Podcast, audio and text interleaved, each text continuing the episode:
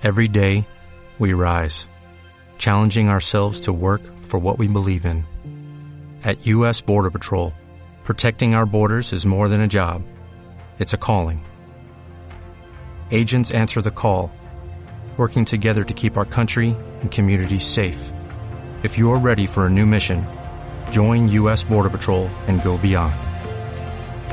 Learn more at cbp.gov/careers. Te invitamos a escuchar Palabra de Dios a través de nuestro canal de Spotify y Apple Podcasts.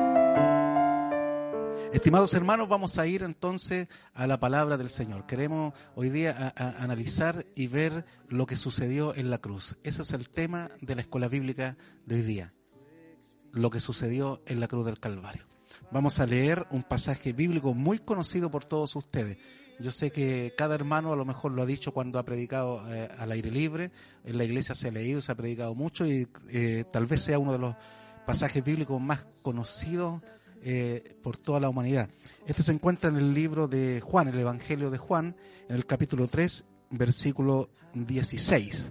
¿Ya? Le voy a dar lectura en el nombre del Señor Jesucristo. Dice así, porque de tal manera amó Dios al mundo que ha dado a su Hijo unigénito para que todo aquel que en él cree no se pierda, mas tenga vida eterna que el Señor confirme esta lectura de su bendita palabra. A continuación vamos a orar un momentito para que el Señor guíe mis labios, mis pensamientos, ya por medio de su Santo Espíritu y podamos ser instruidos por medio de su palabra.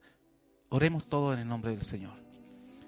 Bendito Padre Celestial, en esta hora, Señor, hemos dado lectura a esta tu palabra. Señor, esta es palabra viva, es eficaz y es más cortante que toda espada de dos filos. Señor, mira, hay muchos oyentes, Señor, muchos hermanos, muchas personas que a lo mejor no siendo creyentes van a tener acceso, Señor, a oír este mensaje. Señor, te ruego que por medio, Señor, de este medio, Señor, digital, tú puedas por misericordia tocar los corazones y puedas edificar también nuestras vidas. Señor, guíame en todo con tu gracia divina. Te lo ruego en el nombre de Jesucristo, nuestro Señor y Salvador. Amén. Muy bien, estimados hermanos. Hemos leído este hermoso versículo de la palabra que nos habla del propósito por el cual Dios envió a su Hijo. Como le decía anteriormente, el tema de hoy día es lo que sucedió en la cruz. Estamos eh, finalizando ya Semana Santa de este año 2020 y creemos que en, por motivos especiales estamos, hemos estado todos en casa, yo creo que nadie ha salido, ya eh, sometiéndose a las recomendaciones de las autoridades, hemos hecho la cuarentena correspondiente y por lo tanto hemos tenido más tiempo de meditar, sobre todo los creyentes, en las cosas del Señor, orando y escudriñando la Escritura. ¿ya? Eh, estimados hermanos, estimados amigos que nos pueden oír en este día, vamos a analizar lo que fue la cruz del Calvario. ¿Qué significó que Jesús fuera a la cruz? ¿Por qué tuvo que hacerlo? Cuál fue nuestra condición como seres humanos, lo cual llevó que tuviera que encarnarse el Hijo de Dios, hacerse humano para que pudiera salvarnos a nosotros. En primer lugar vamos a ver lo que sucedió, lo que sucedió al principio. Nosotros sabemos que el hombre, y así lo creemos con todo nuestro corazón, el hombre fue creado por Dios. Todo, Dios creó todas las cosas no creemos en la teoría de la evolución. Nosotros creemos que Dios nos hizo y nos formó tal cual como somos. Dios nos hizo personas desde un principio, puso en nosotros voluntad, puso en nosotros eh, intelecto, puso cualidades, nos hizo a su imagen y semejanza. ¿ya? En el principio dice que creó Dios todas las cosas, los cielos y la tierra, en seis días formó todas las cosas, eh, los animales, ordenó eh, el mundo, separó las aguas, hizo los cielos, ¿ya? y como corona de la creación hizo al hombre. Ya al referirme a decir al hombre, también me refiero a la mujer. En primer lugar, formó Adán del polvo de la tierra. Sopló en él aliento de vida y fue un ser viviente. Luego enseguida dice que Dios vio que no era bueno que el hombre estuviese solo y le hizo una ayuda idónea. Durmió a Adán y de su costilla formó a la mujer como una ayuda idónea y de esa manera también Dios formó el primer matrimonio ahí en el huerto del Edén. Ahora debemos eh, recalcar algo que es muy importante. Dios cuando hizo al hombre lo hizo a su imagen y semejanza. Ya Dios eh, somos diferentes nosotros a los demás eh, seres creados. Somos diferentes a los animales. Nosotros somos hechos a imagen y semejanza de Dios. Eso, es decir, Dios puso un alma dentro de nosotros, sopló aliento de vida, ya Dios nos hizo con cualidades especiales, puso en nosotros voluntad, puso en nosotros intelecto, Dios nos dio un libre albedrío, ya por eso es que también eso eh, explica por qué el hombre tuvo la ocasión de pecar usando su libre albedrío, el hombre y haciendo uso de su voluntad decidió pecar contra Dios. Al principio el hombre gozaba de una comunión con Dios, pero que era realmente algo que admirable, algo que va, va más allá de, del entendimiento humano. Nosotros en este momento no, no, no, no tenemos la comunión con Dios como lo tenía Adán y Eva. Ellos conversaban con Dios en el, en el, en el huerto, Dios se manifestaba con ellos, Dios hablaba audiblemente a ellos. Tenían una comunión con Dios estrechísima. Era una comunión, hermano del Señor, que sin el pecado de por medio. Al principio no existía el pecado. Por lo tanto, debemos entender que al no haber pecado había una comunión plena entre el Creador y entre sus criaturas. No tenían ninguna incomodidad en el huerto, no había nada que les faltara, no tenían necesidad de nada en un clima pero espectacular para ellos. Tenían de todo de todo, pero lo más grande que ellos tenían era la comunión con Dios. No hay riqueza más grande para el hombre que tener comunión con Dios, con su Creador. Y esto gozaba el hombre en el huerto del Edén. Dios les dio mandamientos. Les dio mandamiento que labrasen la tierra, ¿ya? que labraran el huerto. Ellos fueron administradores de la tierra, de la creación de Dios. Dios los puso como administradores. Sin embargo, había un mandamiento un solo mandamiento que Dios dio una, ordenanza y les dijo a ellos, mire, pueden comer de todos los árboles que están en el huerto, de todos, menos de uno, del árbol que se encontraba en el centro, el árbol de la ciencia del bien y del mal. Sin embargo, estimados hermanos, vemos cómo aquí el hombre en desobediencia, en rebeldía hacia su Dios, se dejaron ser tentados por Satanás a través de la serpiente fue lo que nosotros conocemos como la caída. La caída del hombre fue el hecho más terrible tal vez que ha sucedido en la historia humana. Hemos visto muchas catástrofes, muchas cosas, lo mismo que estamos viviendo ahora, la, la pandemia, muchas cosas malas que no han pasado, que no han sucedido, guerras, matanzas, tantas cosas malas que se ha vivido y que el hombre ha cometido tanto error a través de la historia. Pero el error más grande que cometió el hombre, el ser humano, la corona de la creación de Dios, fue haber desobedecido a su Dios, haberse rebelado contra Dios. Dios les dio todo lo que ellos necesitaban, gozaban de su presencia, sin embargo ellos escogieron rebelarse contra Dios y desobedecer comiendo de este fruto del cual Dios les dijo, no coman, porque el día en que ustedes coman, ciertamente morirán. Y sucedió eso. El hombre comió, la mujer comió y murieron. Efectivamente murieron. El día que de él comieran morirá. Y alguien, a lo mejor usted se preguntará, pero ¿cómo es eso? Yo tengo entendido que Adán y Eva comieron, pero no murieron, siguieron viviendo murieron después de, ancianos, después de muchos años. No, ciertamente la muerte les alcanzó. ¿Por qué, hermano? Hay que entender una cosa, que eh, tal vez usted busca en un diccionario de la lengua española y se va a encontrar que el significado de muerte es cesación de la vida, término de la vida.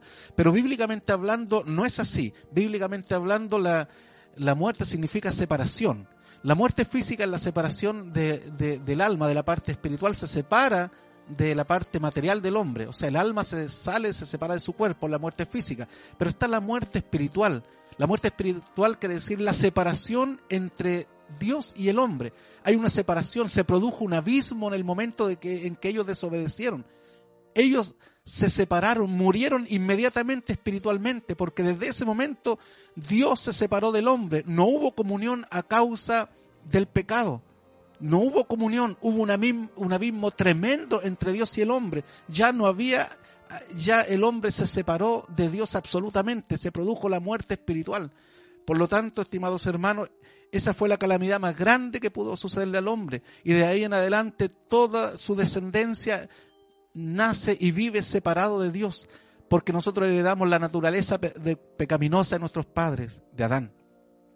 Por lo tanto, esa fue la consecuencia horrible del pecado, entró la muerte espiritual inmediatamente, separado por un abismo. y la muerte física también, porque desde ese momento comenzaron a morir, a envejecer, hasta que llegó el día de su muerte física. Qué terrible es estar separado de la presencia de Dios. Por lo tanto, dice la palabra del Señor también en el libro de los Romanos, dice que el pecado entró por un hombre y por medio del pecado entró la muerte. Luego dice que todos murieron por cuanto todos pecaron y están destituidos de la gloria de Dios. Esa es la realidad del ser humano desde aquella época. Destituido de la gloria de Dios. Lejos de su presencia, sin acceso a la presencia de Dios. Por causa del pecado. Mire lo horrible que es el pecado, hermano. Por causa del pecado. En el libro de Génesis Dios inmediatamente muestra el plan de salvación cuando le dice a la serpiente, habrá enemistad entre tu simiente y la simiente de la mujer. Tú le dirás en el calcañar, pero la simiente de la mujer te dirá en la cabeza. Y la palabra nos narra que, habiendo llegado el cumplimiento del tiempo, nació Jesús. Dice que nacido de mujer y nacido bajo la ley. El Hijo de Dios se encarnó, se hizo uno de nosotros. Y como lo explicamos la semana pasada, estimados hermanos, los que tuvieron eh, la bendición de oír eh, esta palabra, Él se hizo hombre porque tenía que morir como hombre. Un hombre por medio de un hombre entró la muerte por medio de Adán, pero también por medio del postrer Adán, de Jesús, entró, vino la vida. Ahora, era necesario que fuese así. El pecado fue contra un Dios eterno, por lo tanto, eh, no hubo ningún tipo de sacrificio que podía satisfacer plenamente la justicia de Dios. Nadie estuvo a la altura, al estándar que Dios requería. Por eso es que en el Antiguo Testamento el sumo sacerdote ofrecía eh, sacrificio por los pecados, pero esto no quitaban el pecado, dice Hebreos, que la sangre de los toros, de los machos cabríos, dice que no podían quitar los pecados del pueblo, del hombre no podían hacerlo, solamente los cubrían, pero el hombre seguía pecando y había, era necesario que el sumo sacerdote nuevamente el próximo año presentara nuevamente, entrara al lugar santísimo y presentara la, ofrenda, la sangre expiatoria, pero después el otro año lo hacía nuevamente, después moría ese sumo sacerdote, venía el otro sumo sacerdote y volvía haciéndolo y así sucedió por siglos. Pero ahora vino un sacrificio, vino el Cordero de Dios en un solo sacrificio se presentó como ofrenda. Y por eso, hermanos, que es importante que entendamos lo que sucedió en la cruz del Calvario. Entendamos que Jesús, Él vino a este mundo y cuando Él nació, hermano, el único propósito que Jesús nació, nació para morir. Jesús no nació para ser un gran profeta, no nació para ser admirado por los hombres. Jesús no, nació para que los demás le, adorasen ni para que tuviese a lo mejor un, un, lugar importante dentro de la humanidad. No, el propósito de Jesús y el único fin es que Jesús nació para morir.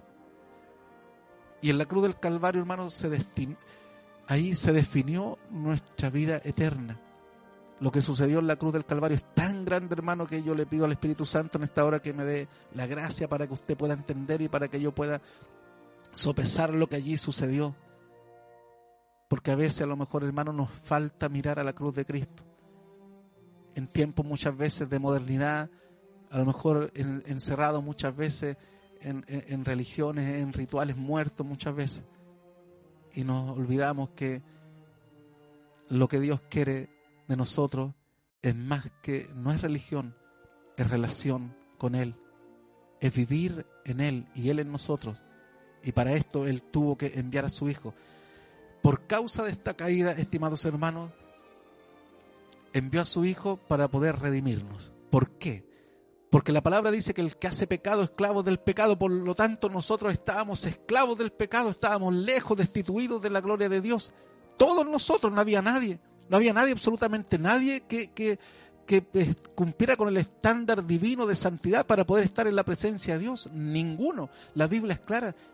Dice que no hay justo, no hay quien haga lo bueno, dice la palabra. No hay quien busque a Dios, ni siquiera uno.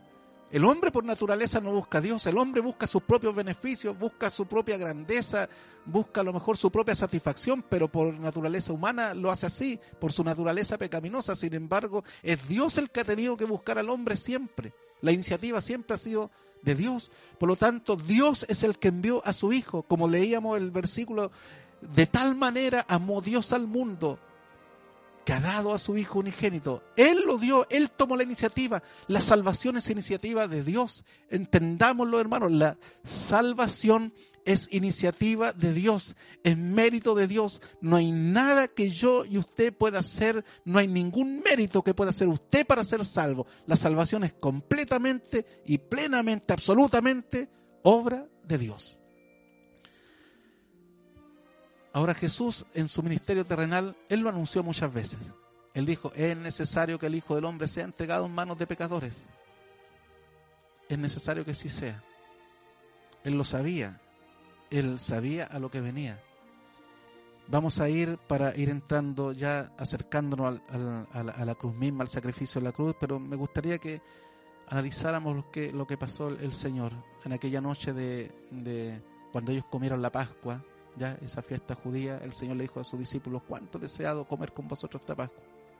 Pero esa misma noche le anunció que uno de ellos le iba a entregar. El Señor tal vez con un corazón muy apesadumbrado lo hacía. Uno de ustedes me va a entregar. Seré yo, Señor, le dijeron. Después hizo otro anuncio, otro anuncio más. Les dijo a ellos que ellos lo iban a abandonar, sus discípulos, que iba a ser herido el pastor y la oveja a ser dispersada. Pedro le dijo, Señor, aunque todos te negaren, todos te abandonaren, yo jamás te abandonaré, nunca. Jesús le dijo, Pedro, antes que el gallo cante me negarás tres veces. Después de esta cena pascual, habiendo también partido el pan y bebido la copa, que él dijo, esta es, mi cuerpo, dijo cuando partió el pan que, por, que va a ser partido, que es entregado, y esta es la sangre, el nuevo pacto que será derramada por todos. Y después el Señor sale con su discípulo a, a, a ¿ya? que era eh, un huerto que estaba en el, a la falda del Monte de los Olivos. Este, la palabra Hexemaní significa prensa de olivos. ¿ya? Y ahí Jesús va a orar, invita también a, a, a orar, se aparta un poco del grupo, invita a Pedro, Juan y Jacob a orar, pero sin embargo ellos se quedaron dormidos. Y aquí entramos en un momento, hermanos, que es tan, es tan grande, que es tan inexorable, que nunca vamos a entender lo que sucedió allí en plenitud, solamente lo que la Biblia nos quiere decir. Pero es un momento de tal angustia para el, eh, para el alma humana de Jesús. Es un momento de mucha angustia para él. Se entristeció, él le dijo a, sus discípulos, mi alma está triste hasta la muerte. Como le digo, hay cosas que son tan solamente en la mente de Dios y nosotros, nuestra mente finita, jamás vamos a entender la profundidad de, lo que significó esto. El Hijo de Dios orando a su Padre en un momento de, de angustia, de agonía extrema, donde Él llegó a sudar grandes gotas de sangre, dice que caían sobre la tierra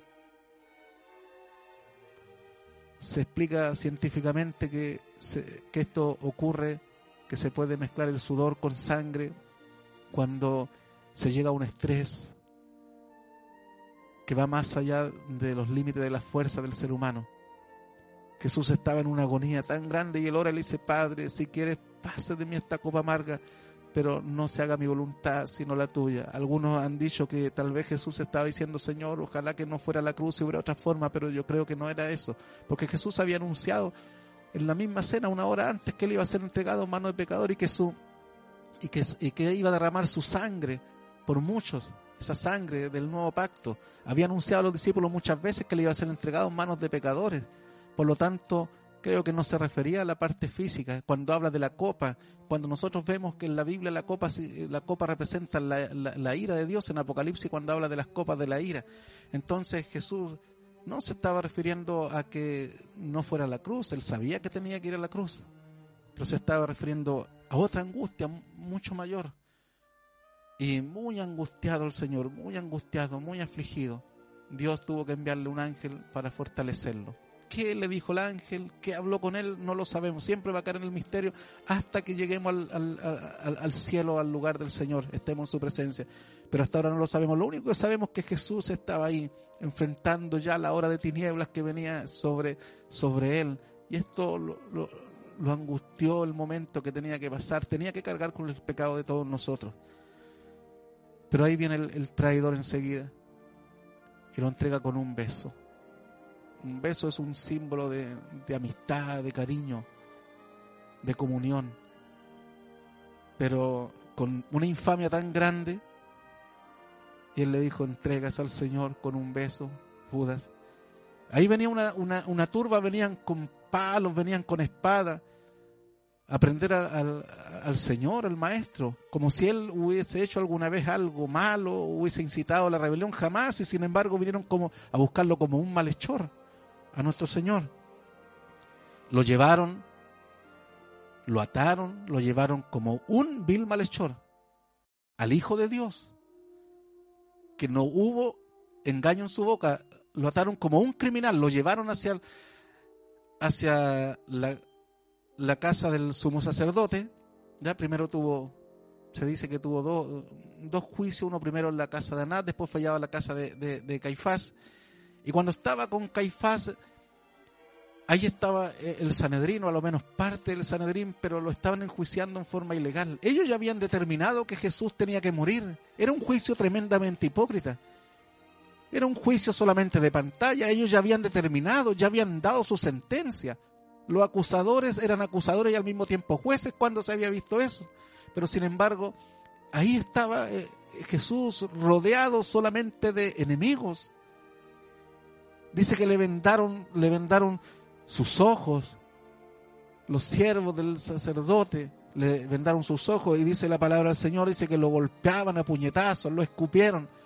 Y también dice que le decían, si eres profeta, di que entonces te golpeó, burlándose eh, en una forma increíblemente perversa y ahí el sumo sacerdote y todos los que estaban ahí, siendo los maestros de la ley, siendo los que tenían que haberlo conocido a él como el Hijo de Dios, sin embargo, todo lo contrario, ellos fueron los que, los que lo persiguieron, porque ellos se veían peligrar su sistema religioso. Eran hombres tan hipócritas que les gustaba a ellos la vanagloria, que el pueblo le hiciera reverencia. Eh, vivían bajo un sistema religioso muerto, sin vida, apegado a tradiciones.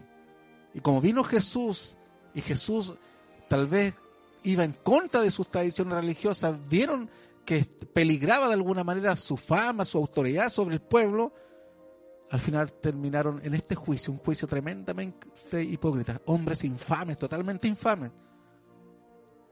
Hombres que habiendo conocido, ellos sabían también, ellos sabían que Jesús no era un hombre cualquiera, por eso Nicodemo le dijo, sabemos que ha venido de parte de Dios, porque nadie hace la señal de que tú haces si no está Dios con él. Pero para ellos fue más fuerte el odio. Lo juzgaron. El sumo sacerdote le dijo, te, conjuro en el nombre de Dios que diga, ¿eres tú el Hijo de Dios? Y sin embargo Jesús le dijo, tú lo has dicho. En ese momento el sumo sacerdote rasgó sus vestiduras, cosa que no podía hacerlo. Tenía prohibido por la ley rasgar las vestiduras del sumo sacerdote, pero lo hizo en contra de la ley misma. Después pasado todo ese sufrimiento de Jesús en la, en la noche lo llevan de mañana temprano donde Poncio Pilato. Poncio Pilato, la verdad es que dice que no encontró en él nada. Lo interrogó, habló con Jesús. Y sin embargo Poncio Pilato no, no, no, no encontró. Fíjese que en, Israel tenía, cuando se ofrecía un cordero para el sacrificio, el cordero tenía que ser examinado. Tenía que ser examinado para que fuera sin defecto. Aquí Jesús fue examinado. Fue examinado por lo, en este caso incluso por un gentil. Y él dijo, no encuentro, no encuentro delito, no encuentro culpa en este hombre digno de muerte. Y después le dijo, llévenlo a Herodes. Él tiene jurisdicción. Lo llevaron a Herodes Antipa y a Herodes también también Herodes tampoco encontró nada, también examinó a, Jesús y también dijo, no, no, no, llévenlo de vuelta ya, él, él tiene que decidir. Pero estos hombres infames, estos hombres malvados, estos hombres perversos, ya porque aunque haya sido el plan de Dios que Él fuera a la cruz, eso no quita la responsabilidad, no perdamos de vista eso, eso no quita la responsabilidad de estos hombres infames, de estos hombres malvados, de estos hombres pecadores, de estos hombres inicuos, que lo único que querían es dar muerte al Rey de Gloria. Pero sin embargo, Herodes de, de alguna manera él quería librarlo. Pero era tanto el odio que tenían estos sacerdotes y ellos sabían que Jesús no era cualquier persona. Si ellos habían sido testigos, la gente que estaba ahí, el Sanedrín, los sacerdotes eran testigos de lo que Jesús había hecho. No olvidemos que los diez leprosos, cuando fueron limpiados, Jesús les dijo, id a los sacerdotes y presentado a ellos para dar testimonio. Y los, los leprosos fueron donde los sacerdotes, por lo tanto los sacerdotes examinaron a estos hombres que habían sido sanos por el Señor. Ellos sabían, si ellos no estaban en ignorancia lo hacían premeditadamente. Después nos encontramos que Jesús fue azotado porque eh, Poncio Pilato dijo, si le azoto, si le maltrato, y los azotes de los romanos eran terribles, no era como los judíos, los judíos podían azotar 39 veces con vara, menos de 40, pero ellos no podían dar muerte a una persona, no les era permitido, solamente los romanos tenían esa facultad los romanos sí podían eh, matar a un hombre. Él dijo, si a lo mejor lo le doy, por decirlo de alguna manera, una buena lección, luego le damos una buena paliza, tal vez estos hombres van a desistir. Lo golpeó, lo azotaron, los romanos eran terriblemente crueles para su azote. Cuentan los historiadores que le azotaban entre dos y se iban alternando con, con con un, azote de cuerdas que llevaban huesos en sus puntas o, algo metálico que desgarraba cuando cada vez que lo golpeaban. Después le pusieron una corona de espina en forma de burla. Esa corona de espina representa la maldición que él llevaba.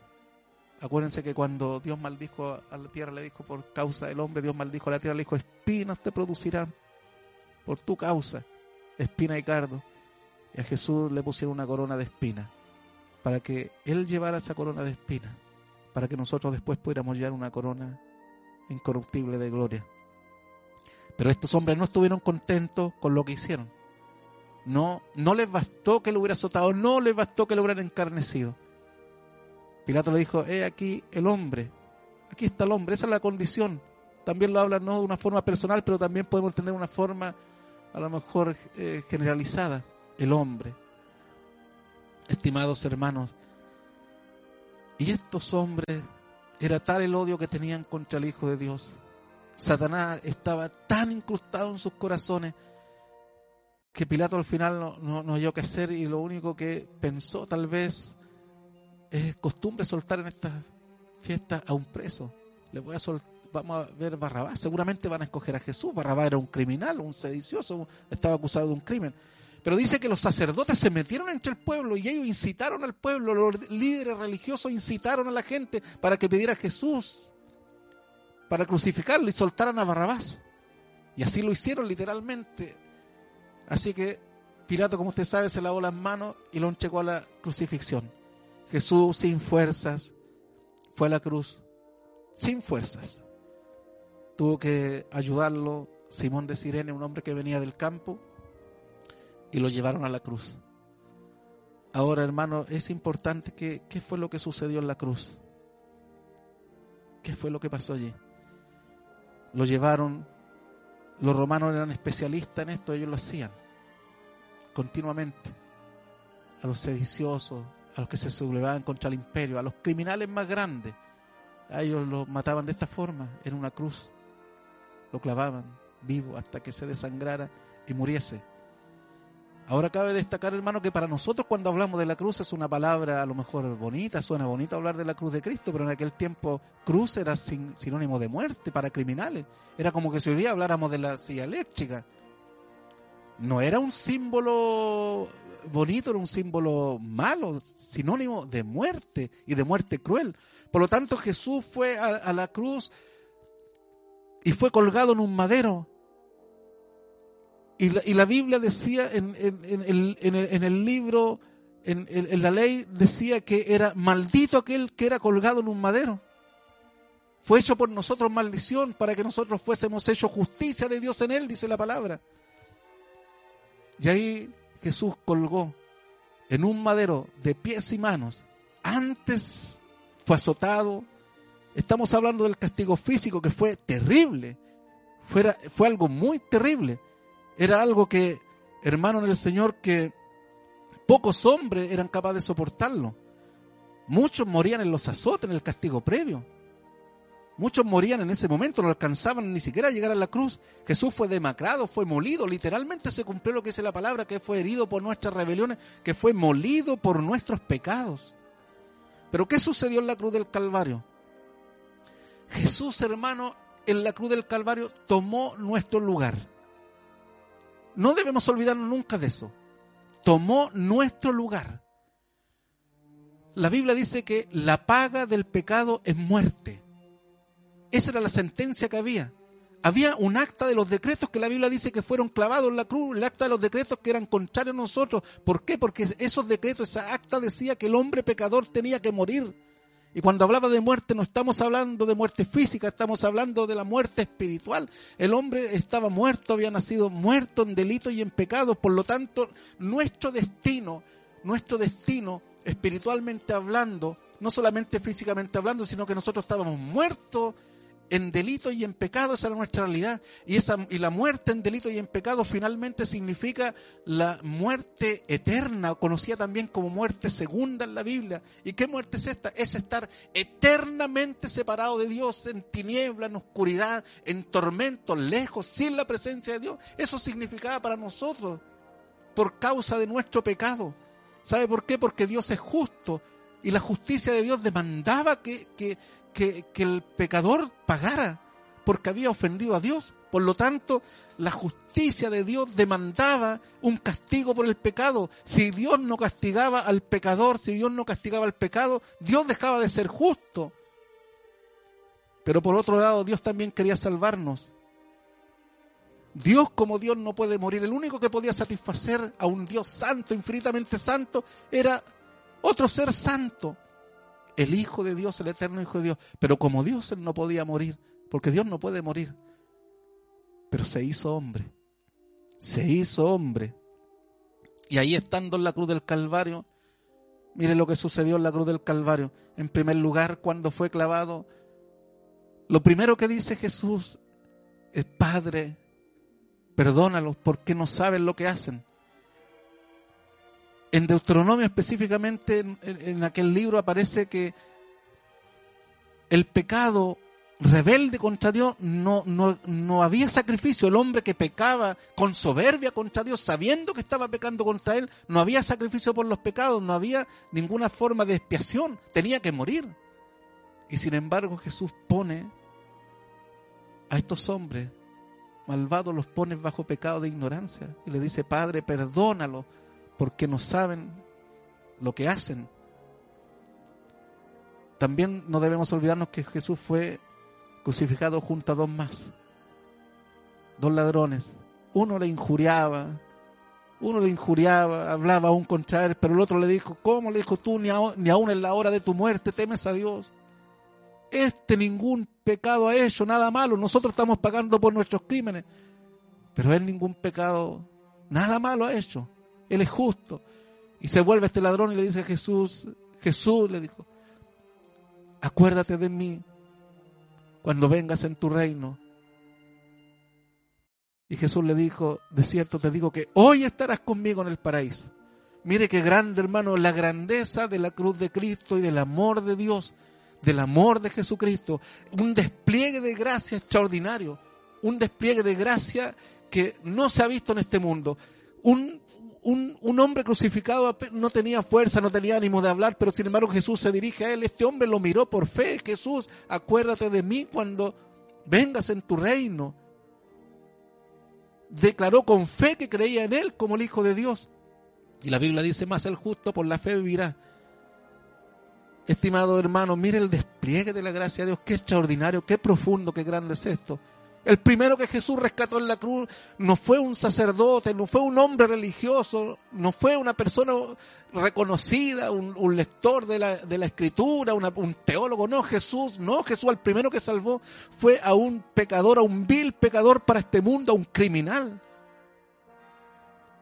No le dijo, oye, ya, pero cuéntame tus pecados, dime, dime, nárrame toda tu vida. No, Jesús no le dijo eso. Jesús no dijo, por favor, que alguien traiga agua porque hay que bautizarlo primero o si no, no te puede salvar. No, Jesús le dijo inmediatamente, cuando lo reconoce como Señor, cuando reconoce su señorío, le dijo, hoy estarás conmigo en el paraíso.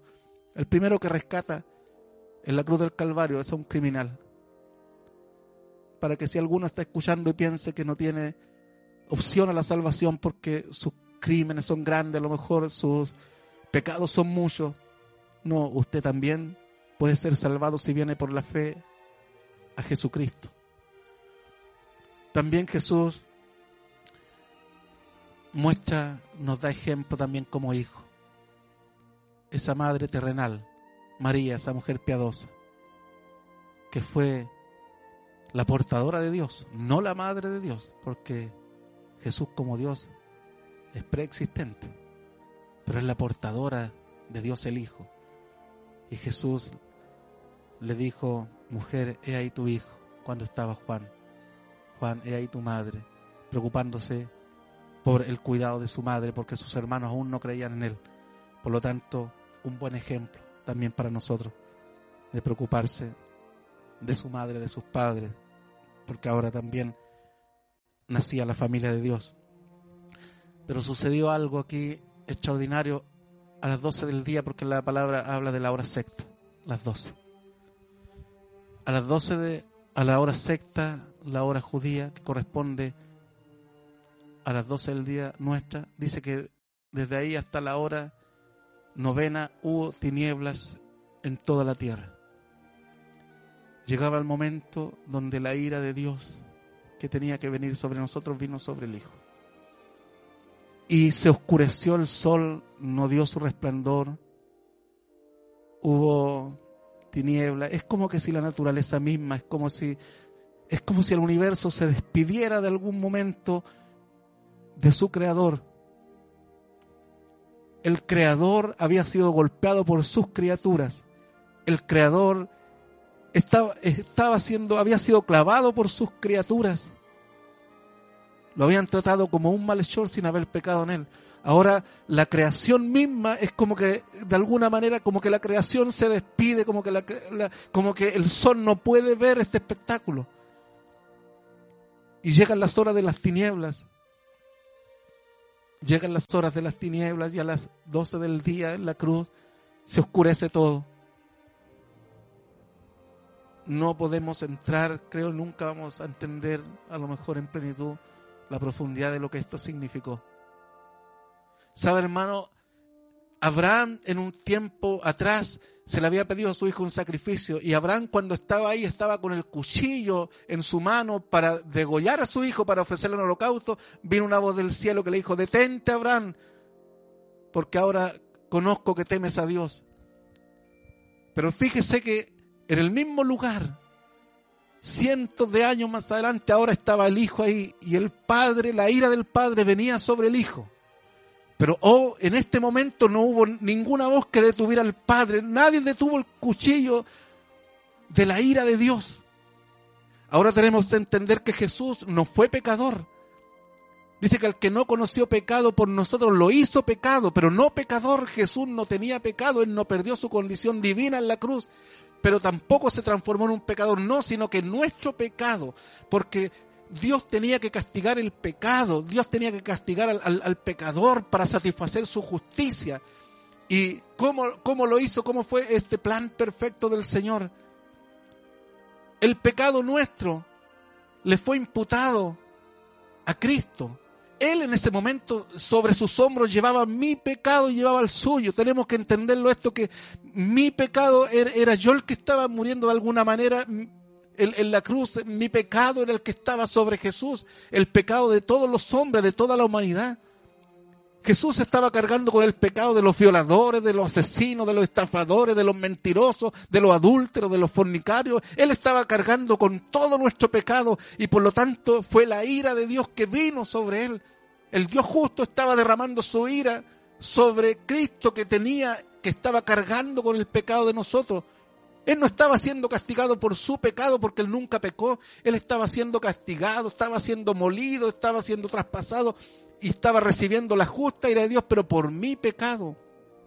Eso se llama, hermano, los, teólogos, los teólogos le llaman como lo que es la imputación. Cuando yo hablo de imputar algo, quiere decir que algo mío se pone a la cuenta de la otra persona. La doctrina de la imputación. Mi pecado estaba siendo imputado a Cristo. Él estaba ahí. Él estaba pagando por mí, Él estaba asumiendo, Él asumió voluntariamente, Él dijo a mí, nadie me quita la vida, nadie me la quita, yo mismo la pongo, yo mismo pongo mi vida por expiación de los demás. El Cordero de Dios, el Cordero sin mancha, el Cordero que no tenía pecado en Él, estaba siendo ahí quebrantado. La ira de Dios estaba siendo derramada sobre Él para redimir mis pecados, para redimirnos. Nunca debemos olvidarnos que Jesús jamás pecó. Y nunca debo olvidarme yo y usted que en la cruz Él tomó mi lugar, Él tomó su lugar y en esas horas de tiniebla estaba sufriendo el oprobio del pueblo. Los demás se burlaban, pasaban por ahí, meneaban la cabeza los sacerdotes y decían, a otro salvó, sálvese ahora. Pero sin embargo, Jesús guardaba silencio y asumía mi lugar, asumía mi lugar. Él tomó el lugar nuestro. Eso es lo que estaba sucediendo en la cruz. Él estaba recibiendo la justa ira del Padre. La ira por causa del pecado. Dios estaba satisfaciendo su justicia como Dios justo. Estaba castigando el pecado, pero en Cristo. Él tomó nuestro lugar. Quien debía estar en la cruz, quien debía haber asumido la, la muerte, éramos nosotros. Ahora llegó un momento al final donde Jesús le dice, Dios mío, Dios mío, ¿por qué me has desamparado? Mire lo que estaba sucediendo. Dios, Padre, Hijo y Espíritu Santo, siempre, eternamente unidos. Jamás, jamás en toda la eternidad ellos estuvieron desunidos. Jamás, jamás. Una comunión perfecta más allá de lo que nuestra mente finita puede lograr entender. Pero sin embargo aquí el Hijo en tiempos de tiniebla, en tiempos de oscuridad, en una cruz, en una sangrienta cruz, en una horrenda cruz, ahora el Hijo clama a, voz fuerte y dice, Dios mío, como dice el Salmo 22, Dios mío, ¿por qué me has desamparado? Porque Dios no tiene comunión con el pecado. Y en ese momento Jesús dice que el que no conoció pecado por nosotros lo hizo pecado y Dios le da la espalda, Dios lo desampara. Y ahí se, estaba cumpliendo lo que estaba diciendo Isaías 53, más él, herido fue por nuestros pecados, molido por nuestras rebeliones, pero dice que Jehová quiso quebrantarlo, dice que Jehová, Jehová cargó en él el pecado de todos nosotros. Jehová, el Padre, y él ahora, él ahora no lo dice como, no lo nombra, siempre le dijo, Padre, te alabo porque tú hiciste esto. Mi Padre y yo uno somos, pero ahora le dice, Dios mío, Dios mío, ya no le dice, Padre, Dios mío, ¿por qué me ha desamparado? Jesús fue nuestro sustituto y sufrió nuestros dolores. Se hizo uno de los otros. Pero sabe, hermano, la, la realidad del hombre, el ser humano, es que sufrió ambas muertes. Muerte espiritual, que es la separación entre Dios y el hombre. Y sin embargo, Jesús vivió la, la experiencia, no solamente la muerte física, sino que en ese momento estaba entrando en la experiencia de sufrir nuestra muerte espiritual es decir, la separación entre Dios y el hombre. En ese momento Jesús experimenta eso por nosotros. Lo horrendo que significa eso. Estar separados, lejos de Dios. Y en un grito, en un grito angustiante. Dios mío, ¿por qué me has desamparado? Y llegamos al final de todo esto. Y Jesús dijo unas palabras que nunca debemos olvidar dijo, consumado es, consumado es. Estas palabras, hermanos, quieren decir que la obra ha sido hecha. La deuda ha sido pagada por completo. Jesús la pagó por completo nuestra deuda. No hay nada, nada que nosotros podamos hacer para o algo que añadir para salvarnos. No, entiéndalo usted, hermano, entiéndalo usted que me está escuchando en esta mañana. No hay nada que usted pueda añadir. Esos profetas que dicen que se han levantado porque ellos vienen a completar la obra de Cristo es falso, es mentira. Jesús en la cruz dijo, consumado es. Quiere decir, la deuda ha sido pagada en su totalidad. La deuda por mi pecado, que esa deuda que yo tenía que pagar y que era imposible pagarla, que era imposible, Jesús la pagó por completo. Jesús pagó, asumió mi deuda y la pagó delante del Padre. La obra ha sido hecha completa. Se acabó todo. Todo ha sido consumado. Ya no existe más deuda. Porque Jesús estaba diciendo, Padre, consumado es. Ya todo ha sido pagado. Qué hermoso, hermano. Y, qué estremecedor son estas palabras. Qué estremecedor. Ahora alguien dirá, o alguien dice Jesús fracasó en la cruz. No, jamás, jamás. Él nació para ir a la cruz. Estimados hermanos, y esto no fue un accidente, la cruz no fue un accidente. Era parte del plan. Y como dice el pastor Samuel Peremiño, una verdad muy grande que la Biblia lo dice. Antes de que Dios dijo, hágase la luz, Dios dijo, hágase la cruz. No fue un plan B, la cruz no fue un plan de emergencia. El apóstol Pedro les dice a, los hermanos en su epístola, dice que fuiste, vosotros que fuiste rescatados de vuestra vana manera de vivir, de la cual recibiste de vuestros padres. La cual recibiste de vuestros padres, dice. No con cosas corruptibles que fuimos rescatados no con cosas corruptibles como oro, como plata, sino que con la sangre de un cordero, dice, como de un cordero sin mancha y sin contaminación, que fue, dice, que fue destinado desde antes de la fundación del mundo. Antes de la fundación del mundo. Es un misterio, es algo que a lo mejor, que a lo mejor nos cuesta entender, pero todo esto había, estaba dentro del plan de Dios. Por lo tanto, no fue un accidente. El mismo Pedro le dice en el capítulo 2, por ahí los hechos, cuando hablan su primera predicación, dice que Jesús fue entregado por el determinado consejo y el anticipado conocimiento de Dios. ¿Qué consejo? No el Sanedrín, la Trinidad. Hubo un consejo en el seno de la Trinidad y fue determinado que Jesús fuera entregado por nosotros. Y finalmente Jesús ahí, en la hora novena, Padre, en tus manos encomiendo mi espíritu. Ya había pasado por, por la experiencia de la muerte espiritual, de la separación entre el, el hombre y Dios. Ya había experimentado ese momento tan, tan horrendo para el hombre. Pero ahora Él entrega su espíritu. Se cumple lo que Él dijo, nadie me quita la vida, nadie. Yo, yo la pongo por mí mismo, yo la pongo en rescate, por mucho. Él estaba entregando su espíritu, encomendando su espíritu humano al Padre hasta el día de su resurrección. Estimados hermanos, ahí nosotros vemos lo que sucedió en la cruz a grandes rasgos. Esto tendríamos para hablar mucho tiempo. Podríamos analizar todo en detalle. Pero en esta mañana quiero que entendamos esto por la palabra del Señor. ¿Qué sucedió en la cruz? El Cordero sin mancha estaba derramando su sangre. El justo estaba muriendo por los injustos para llevarnos a Dios. Nosotros teníamos que estar ahí. Él ocupó mi lugar, Él voluntariamente. Él de alguna manera hizo que la justicia de Dios fuera satisfecha. Y de esa manera Dios pudo satisfacer su justicia al mismo tiempo perdonar nuestros pecados. Porque su ira vino sobre el Hijo, en lugar nuestro. Ahora, ¿qué nos enseña esto? ¿Qué nos enseña? ¿Qué, podemos nosotros sacar al, al ver esta imagen de la cruz de Cristo?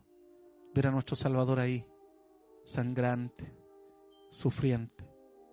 que sufrió dolores indecibles, que sufrió una angustia tremenda, que no solamente gustó de la muerte física, sino que también de la muerte espiritual. Nosotros podemos ver ahí lo horrendo que es el pecado. Lo horrendo. Nosotros podemos decir, qué horrendo lo que sufrió Jesús, qué, qué terrible lo que sufrió el Señor, qué cosa más horrenda haber pasado por esta experiencia tan angustiosa, de tanta maldad, de tanto sufrimiento. Pero eso es lo que teníamos que haber pasado nosotros, destituidos de la gloria de Dios, eternamente destituidos. Esto nos muestra el pecado, cómo el pecado hiere al hombre, cómo el pecado nos, lleva a, herirnos de tal manera, a transformarnos en una llaga podrida, como dice el profeta, desde la cabeza hasta la planta de los pies. Eso es lo que hace el pecado. El pecado nos separa de Dios, el pecado nos, sume en las tinieblas, el pecado nos produce la muerte espiritual, finalmente la muerte eterna, la muerte segunda, eternamente excluido de la presencia de Dios, lejos de Dios, en tinieblas, en tormentos, en desesperación, en el lago cenagoso. Eso es lo que produce el pecado en el hombre. Es algo muy horrendo, es algo muy terrible. Pero sin embargo la Biblia dice, más Dios muestra su amor para con nosotros, en que siendo aún pecadores, Cristo murió por nosotros. Clavó en la cruz el acta de los decretos que era contraria a nosotros, las clavó ahí. Y ahora, todos los que vienen a Él, todos los que le miran a Él por la fe y vienen a Él en arrepentimiento y fe, son salvos.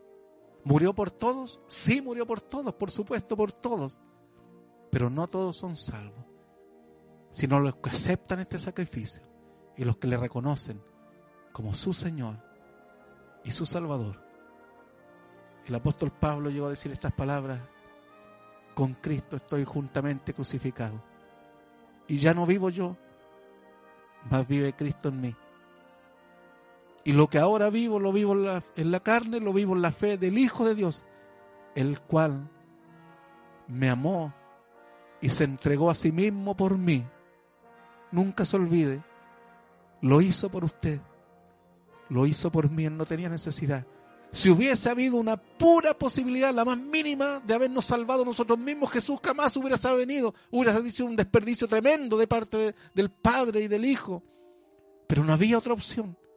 No podíamos salvar nosotros mismos, por cuanto todos éramos pecadores. Pero Él, sin pecado, sin mancha, se ofreció a sí mismo por nosotros y sufrió lo indecible. En la cruz fue mi sustituto. En la cruz ocupó mi lugar y pagó mi deuda por completo. Que Dios nos bendiga. Que Dios confirme esta enseñanza de su palabra y espero que esto nos haga reflexionar. ¿Qué vamos a hacer ahora? ¿Qué va a hacer usted con Jesús? ¿Qué va a hacer usted? ¿Qué voy a hacer yo? ¿Voy a seguir indiferente sabiendo que Él me salvó de tan horrenda condenación? Nuestra actitud como cristianos debe ser honrarle cada día, vivir para Él, entrar al templo cada vez que vamos, no, no hacer solamente vida social, no estar irreverentemente delante de su presencia, no estar con nuestro celular encendido jugando, mientras estamos en su presencia, sabiendo lo que Él hizo por mí. Debo entrar cada día con acción de gracias, con alabanza. Y cada día mi oración debe ser gracias, Señor, porque siendo un vil pecador, tú me salvaste. Les voy a invitar para que oremos un momento y le demos gracias a Dios por esta enseñanza de su palabra. Bendito Dios, gracias, muchas gracias, Padre amado, por tu amor tan grande tu amor desplegado, tu gracia desplegada, mi Señor, de una manera tan extraordinariamente grande que fuiste capaz de salvarnos siendo nosotros vil pecadores. Gracias, Padre, por tu misericordia. Nunca, como dice una alabanza, no me alcanzará la vida para agradecerte, Señor, por tu salvación, una salvación tan grande. Gracias, Padre. Gracias por tu misericordia. Esperamos, Señor, que tú Bendiga, Señor, esta palabra y que haya sido de mucha bendición para los oyentes. En el nombre de Jesucristo nuestro Señor y Salvador. Amén. Departamento de Comunicaciones, Talcasur, compartiendo bendiciones.